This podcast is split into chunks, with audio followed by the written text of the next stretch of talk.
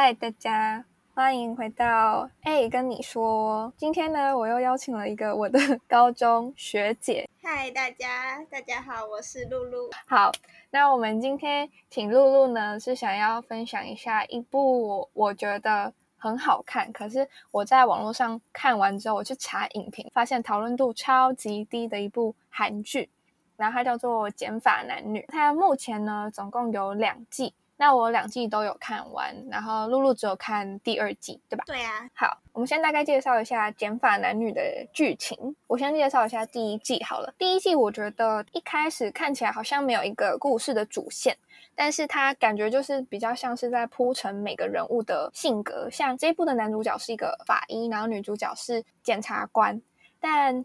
我觉得这一部的那些检察官跟法医们都算是主角，不过主要的男女主角算是应该这两个。第一季大概就是在铺陈这些角色的人物性格，然后让你看一下就是很写实的解剖画面。第二季我觉得才有一个主线，就接回第一季的结尾，然后以第第一季的结尾做第二季的主线。真的假的？你这样害我好想看第一季哦。对第一季，呃，因为其实虽然想要分享这部剧，但我们就是保持着一个尽量不要暴雷大家的一个心来跟大家分享。呃，你第二季开头的时候，你不是有看到有一个人被炸掉，然后他们就一直找不到那个人嘛？对啊。那他其实，在第一季，就他是在第一季死掉的，然后第二季开头才会从那边接。哦哦哦，难怪我后面就有觉得有一点点奇怪，没有看得很懂。可是我被你这样讲知道了。对对对，因为那个女主角不是都会有那个回顾第一季，就是什么呃，不要再做坏事，不然我们很快就会见面那一些画面嘛，那都是在第一季的内容。对，所以推荐第一季可以再去看一下。你这样让我想看第一季了。好，我接下来通勤时间就拿来看这一部了。可以，可以，可以，超好看。好，那你要介绍一下第二季吗？我觉得第二季的话，如果跟你刚刚讲第一季相比，我觉得它的主线会写的比较完整一点，然后也比较有就是一些勾心斗角的部分嘛，就是主线他们彼此之间勾心斗角。然后我觉得那个。主角还是一样很帅，我傻眼！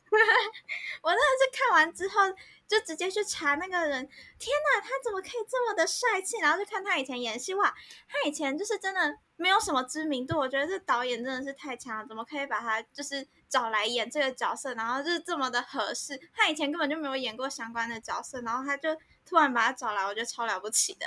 你说你说白饭吗？对啊，对啊。哦，没错没错，哎，他演机车法医真的是演到一个极致，哎，真的真的。我觉得还有一个部分，就是因为检法男女嘛，所以就是有检察官跟法医。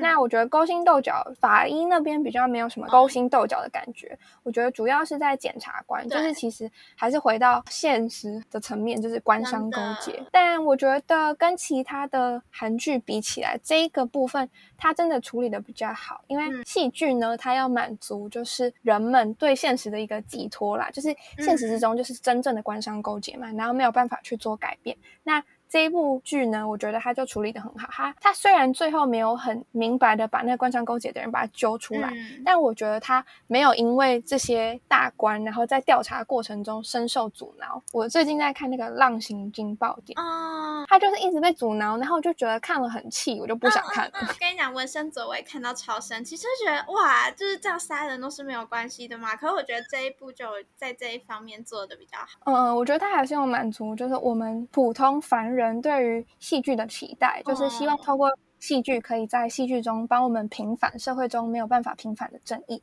我觉得，我觉得还蛮喜欢他这一点做到的。因为有些剧，它就真的太写实，你就有点失去看剧的那种乐趣。你就看到最后很生气，我想说，到底是怎样？要不要抓到凶手？真的？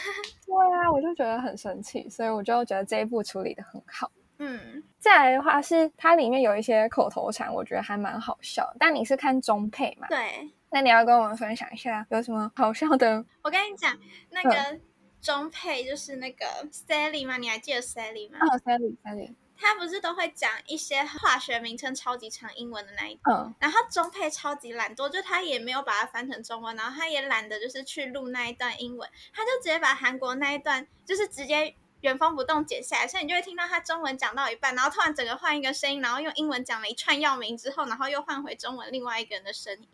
好荒谬啊！超荒唐！啊你是在电视上看到的吗？对啊，对啊，对啊！我看一百遍，我都还是觉得好笑，好荒谬啊！可是我觉得很好笑，而且他从第一集到最后一集都是这个样子，就是他只要一到要讲药名的时候，突然整个人就是像换了灵魂一样，然后突然就不不不不，然后又突然变回中文，然后慢慢的讲话，超荒唐，真的很荒唐。好。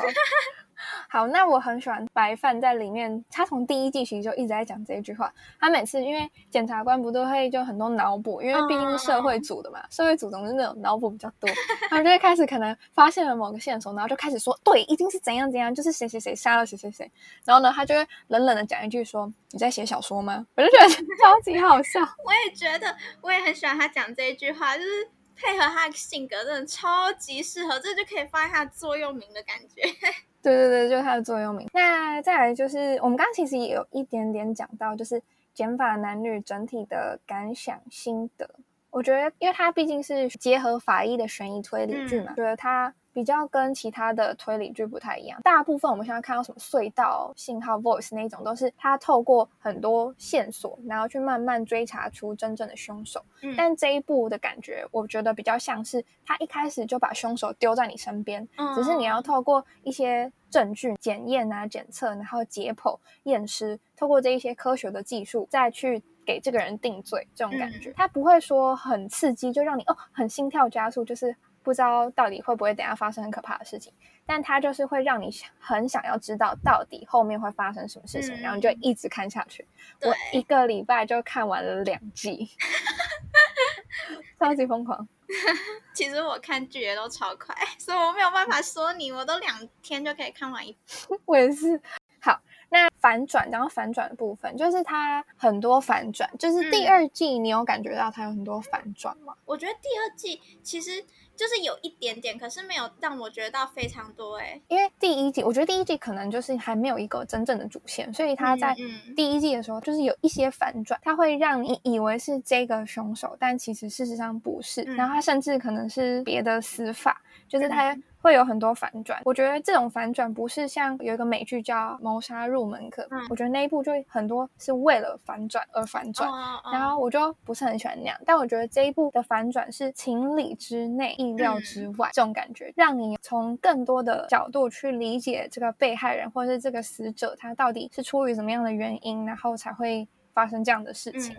好，对于这一部你还有什么感想吗？就是比如说它的编剧，然后或者是案件的叙述方式。我觉得案件叙述方式就是还蛮中规中矩的，一个案件从开始调查，然后到结束就是这样一直一直下去。我觉得这样的编排对于我这种认人有障碍的人来说 还蛮亲民的，就是不会像有些剧就是一次丢给你好多案件，然后他们在那边同时解决的时候，你就很容易分不清楚这件事情的受害者到底是哪一位，然后到底是。嫌疑人是哪些之类，所以我觉得他在这一块处理的蛮好的。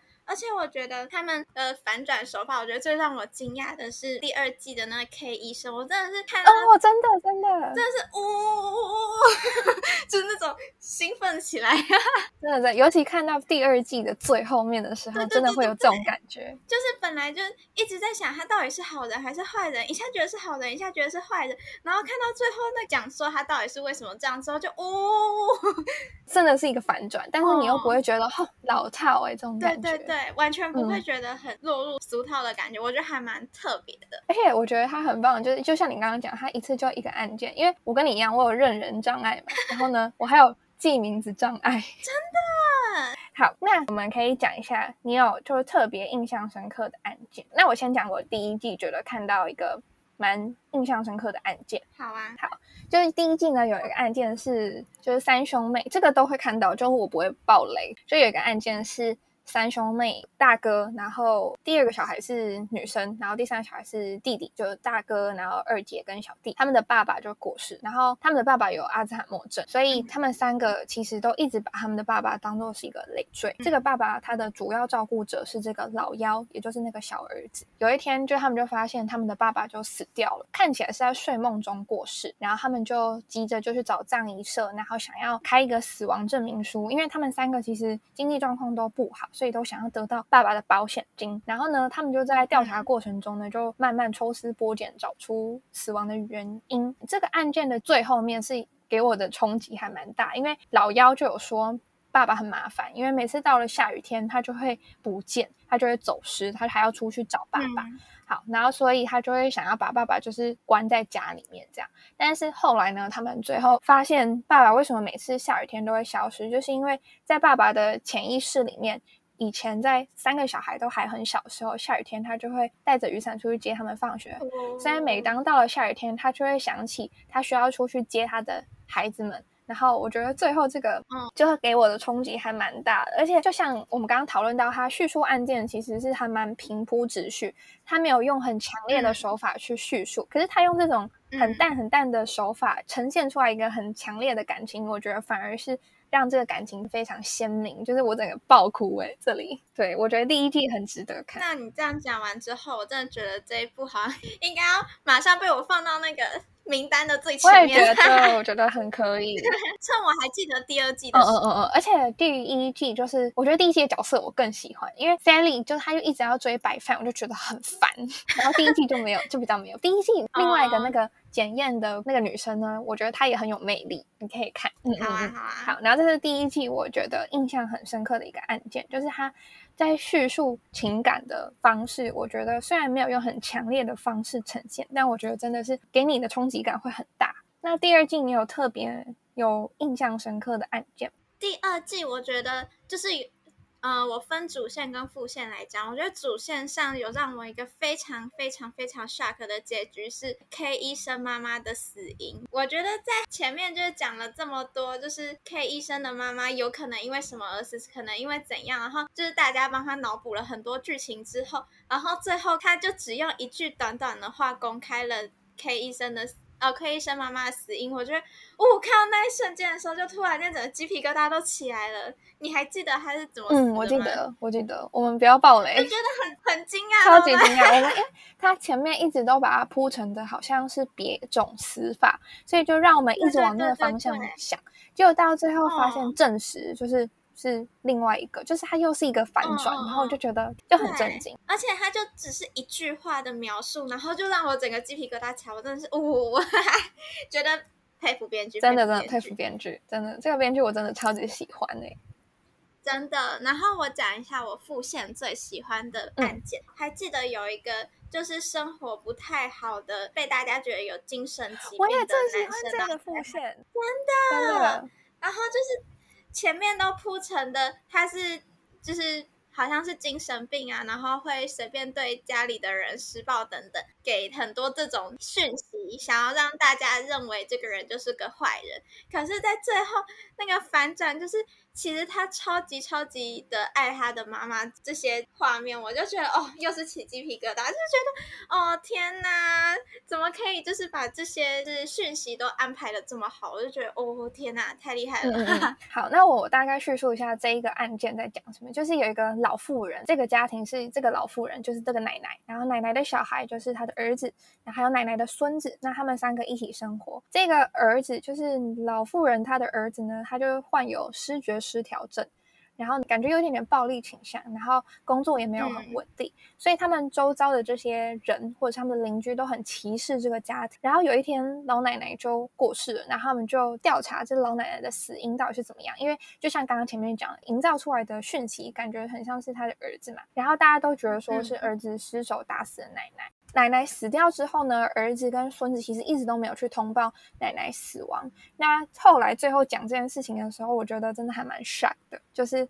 为什么他一直不去讲，就是还有一些尸体上透露出来的讯息出来，然后我整个看到就跟哭到不行。对，然后最后就是儿子呢，他也有去接受治疗，然后他的跟他的小孩还有他的。妹妹就是这个这个老妇人，其实还有一个妹，呃，还有那个女儿，然后他们就最后就一起生活，然后一起去学习如何跟一个失觉失调症的患者一起生活。我觉得最后还蛮励志的，嗯嗯嗯，而且我觉得就是看到他跟他妹妹又和好的那个画面，就整个很感动，而且他只是用一个小小的动作，对对对，然后那个动作你看到的时候，真的是会非常非常的感动。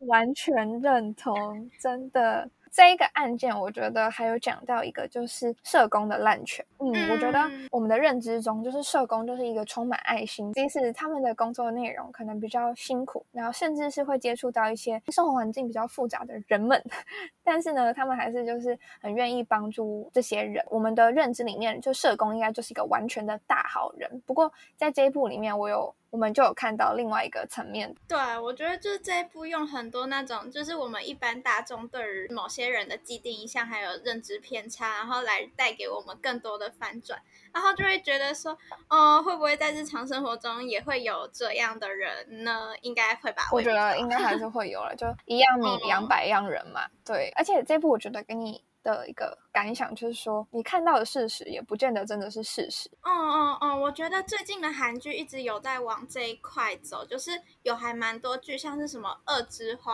啦，还有一些推理的，都会往这个方向带。就是你看到的不是全部的感觉。嗯嗯嗯，我觉得这些案件的处理手法，然后还有叙述方式，我真的觉得让这一部剧真的是非常非常的好看。真的？那你复现？最喜欢的就大概是这个嘛。嗯，好，那我其实也是，因为其他其实都是第二季就是有个主线嘛，所以它的副线的案件其实会回归到最后主线上面，所以就是这个案件我们觉得蛮特别的。然后因为第二季呢，主线讨论到了 DID，然后露露可以给我们解释一下 DID 是什么吗？DID 的话就是解离性的身份疾患。那它就是当你的主人格受到伤害的时候，然后他为了要保护自己，就会蹦出第二个人格或者是第三个人格等等。那这个人格就会在主人格要受到伤害的时候马上跳出来，所以他就会马上像变了一个人一样，他就会称之为第二人格、第三人格。他们的人格之间其实记忆是不会共享，所以在这一部里面，我就觉得这一块做的有点神奇。对对对。那再来要讲思觉失调症，思觉失调症就是第二季印象最深刻的案件里面的那个爸爸他罹患的疾病。思觉失调症的话，我觉得其实跟 DID 还蛮不太一样的，因为思思觉失调症它是有幻觉、幻听等等，就是他一样知道这个人就是自己，他完全不会出现第二个人格，然后记忆也都会归在这一个主人格里面，只是他会。有一些我们平常人所没有的，就是那些特殊的幻幻影、幻觉等等，就会让他好像活在跟我们不同的世界，让他做出一些我们没有办法理解的事情。嗯嗯嗯，就像呃，我们前两年台湾有拍了一部叫做《我们与恶的距离》，那一部那个有一个角色叫做应思聪，他也是视觉失调症。那有兴趣的朋友们可以去看一下那一部，那一部也是很写实，然后。就有很深刻的介绍视觉失调症这个疾病。嗯，我觉得 DID 的话可以去看那个 Kill Me Heal Me，翻成中文好像叫杀了我治愈我。在里面那个主角就分成了七个人格，我就觉得一个人能演七个人也太厉害了吧！我的天哪！然后里面就会让你还蛮清楚的可以知道这样的疾病。然后还有一部叫做《海德泽基尔与我》。那时候我完全就是为了男主角玄彬去笑的，然后看完之后其实有点小失望啦，所以建议大家如果真的喜欢这类题材，真的是超级推 Kill Me Heal Me。那海德泽基尔与我的话，就真的是可以去看一下男主角的颜值，真的还蛮好看的。嗯嗯嗯。那我们就是在这边帮大家科再次科普一下，就是 DID 呢，就是我们刚刚讲它是解离性的身份障碍，我们更常听到的俗名应该就是多重人格障碍。这个 DID 的成因呢，《减法男女》里面其实有介绍，说就是你在成长的过程遭受到虐待，或者是更恐怖的，就是性侵这些种种的创伤跟挫折，可能会。变成这种解离型身份障碍。刚刚露露有介绍嘛，他这些其他人格的出现呢，都是为了帮助主人格去减轻他们所受到的伤害跟痛苦。思觉失调症的话，就是会有幻听、幻觉、思考混乱，或者是社会退化，就是他可能会变得没有办法跟人去社交。所以这是这两种疾病的呃差异。我之前看到一个 YouTube 影片，他是在讲一个女生患有 DID，因为她从小就被她的继父好像就是性侵，所以就啊，我知道那个 YouTuber，对对对对对，她她身上存在的是几十个还是到百的人格里，然后他们人格超级酷的，他人格还会有一个人就是可以指挥说，哎，现在换你出去，哎，现在换你出去，就是。我觉得已经好像是身体变成一个房子，然后他的灵魂都住在里面。然后今天他可能就是一家之主决定要谁出去就谁出去。我觉得这也跟戏还蛮不一样的。就是戏里面他们不是都是透过那个什么荧幕啊、日记啊等等来交换他们彼此的生活，可是在这里面他们就是居然全部生活在那身体里，他们甚至可以在身体里面彼此吵架，哎，超神奇的。可是我就想说，会不会其实这样才是这个疾病的原貌？哦，有可能嘞，我有点忘记那个 YouTuber 到底叫什么名字。那如果我有想起来那个 YouTuber 叫什么名字的话，我再把它放在那个描述栏，让大家可以去看一下 DID 更真实的样貌吧。就不只是从剧集里面去知道或者是了解这种疾病，可以从更生活化的方式去了解这种疾病。嗯，好，其实呢，因为我本来找露露来聊这个主题呢，是因为。我们两个都很喜欢这部剧，再加上呢，露露她是念教育的，结果殊不知呢，我一直都被她骗了，因为她她的那个戏的名字呢就很酷，然后她就跟我们说她那个戏是教大人的，然后我就一直以为她是什么，可能是有点类似什么成人教育啊之类的，就后来她跟我说，她根本就没什么在你修教育的课，我整个大傻眼，赞啦，因为就是教教育不易啊。这个年代真的真的，因为我们两个都有在就是那种补习班啊，或者是家教这种打工，就是卖命讨生活。对，很多学生就是你不知道怎么办，真的真的。你知道我之前教过一个学生，然后他就是他有一点像八加九吗？就是那种类型。嗯。然后老师叫他写考卷，他就直接拿椅子起来要砸老师，太可怕了吧！好可怕！然后他每次交给我考卷的时候，就是直接拿一叠考卷甩在我面前那一种。可是我怕被打，我是俗辣，我想要活着回家，所以我都不敢怎样。我笑死哎！哎，没有，因为露露呢，她真的是个俗辣，尤其是她本人是一个很小只的一个女生，我打不过。而且重点是，露露她看起来超童颜，就是我们每次跟她一起出去，她大家都以为她年纪比我们小。这明明我们都是他学妹，然后他每次跟我们出去，然后大家都以为他是我们的年纪比较小的什么妹妹之类的。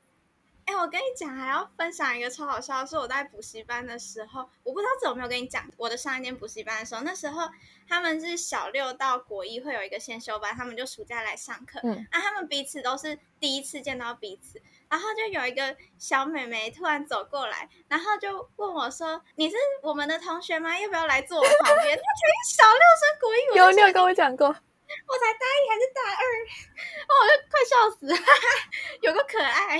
对，这个你有跟我们讲过，超好笑。还有一个很好笑是前一阵子才发生，那时候有一个国三学生来找我聊天，那时候已经是吃饭时间了，然后就有一个。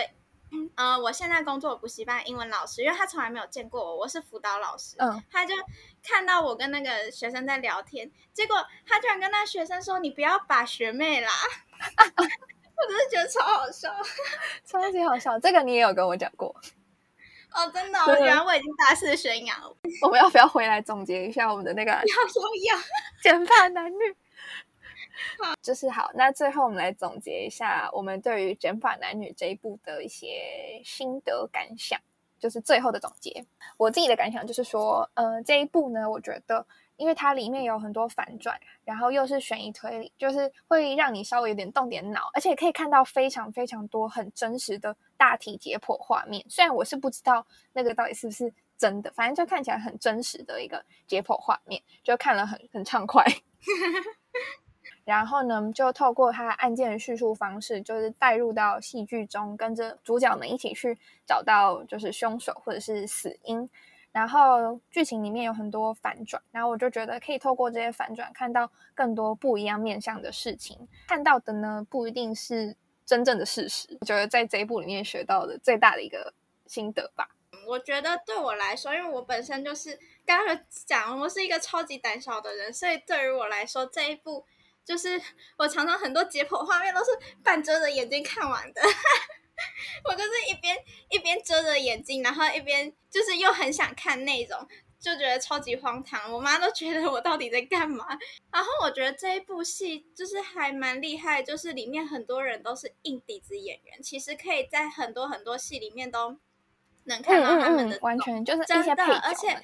就是你看到这么多厉害的角色结合在这一部戏里面，就会觉得哇，他们真的是把每一个人设都陈，就是陈述的非常好。他们也都把自己该做的语气还有动作都非常的融合进整部戏里面的角色里。我觉得他们真的超厉害，所以我觉得这一部的卡斯也是会让我觉得非常值得推荐这一部剧的理由。吸引我的是那个，你知道。有一个演员是叫什么万石啊，就有演《爱的迫降》的反派，我不知道你有哦，没有看《爱的迫降》。你是喜欢看爱情剧的人吗？我跟你说，我就我觉得我已经长到一个年纪，就是我没有办法看单纯的爱情剧。哦，对，所以我就所以《爱的迫降》我真的没办法。可是因为我本身就对北韩文化蛮有兴趣的，就是我之前就会看一些脱北者的那些故事，就觉得还蛮好玩的，所以我就还蛮喜欢这个题材的。嗯，所以我觉得韩国一直在走创新，就是我们会发现近几年它的题材都越来越特殊。我觉得大概是从 W 两个事件那时候开始，就开始走一些特殊题材。我觉得这是编剧很懂得去创新，然后去符合观众的胃口。对，我觉得就是他们还会一直去融入更多教育性的嗯，完全就是他们讨论了很多社会上面的议题，我觉得是非常非常棒。我觉得我小时候啊，就是下一站幸福啊那个年代，哦，我们在台湾偶像剧最辉煌的时候。对对对对对，那时候其实大家都是看就是。爱来爱去，然后吵架之类的，大家就是心情被这些主角牵动。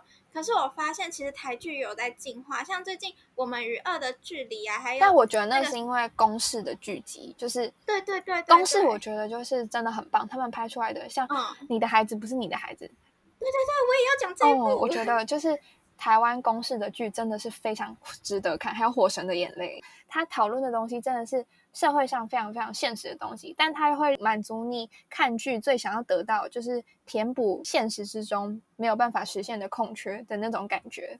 所以我觉得公式的剧真的很棒。对，我觉得公式的剧跟韩剧现在就是我心中两个 top 的关系，就是因为他们一直在找不同的题材、不同的方式来。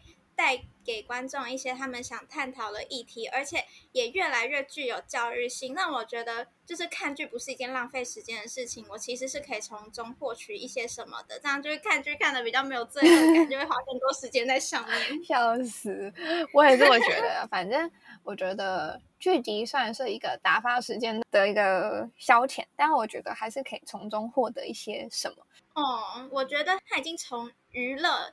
转变为某种程度上的教育了，有点像公民教育的感觉，就是让社会大众都可以慢慢的对这些社会议题有更多的了解，然后可以透过轻松的方式了解更多我们生活中忽略的小事。没错，寓教于乐。嗯，我觉得这做点很棒。好啦，真的。那呢？哦，补充一点，就是大家如果有看《减法男女》。第二季，因为它目前感觉是会有第三季，然后第二季的最后，最后一定要把它看完，有彩蛋，真的，没错，看完你就会啊开心啦，然后期待下一季。对对对对对，对对对，好，所以呢，大概就是这样。那我们今天就谢谢露露来跟我们一起分享《整法男女》。的心得，然后还有就是推坑大家这一部剧，还有我们从中间得到一些启发，然后给大家科普一些戏剧里面的小知识吗？嗯，算是吧。好，那就这样子喽，感谢大家今天的收听，我们下次见，拜拜，拜拜。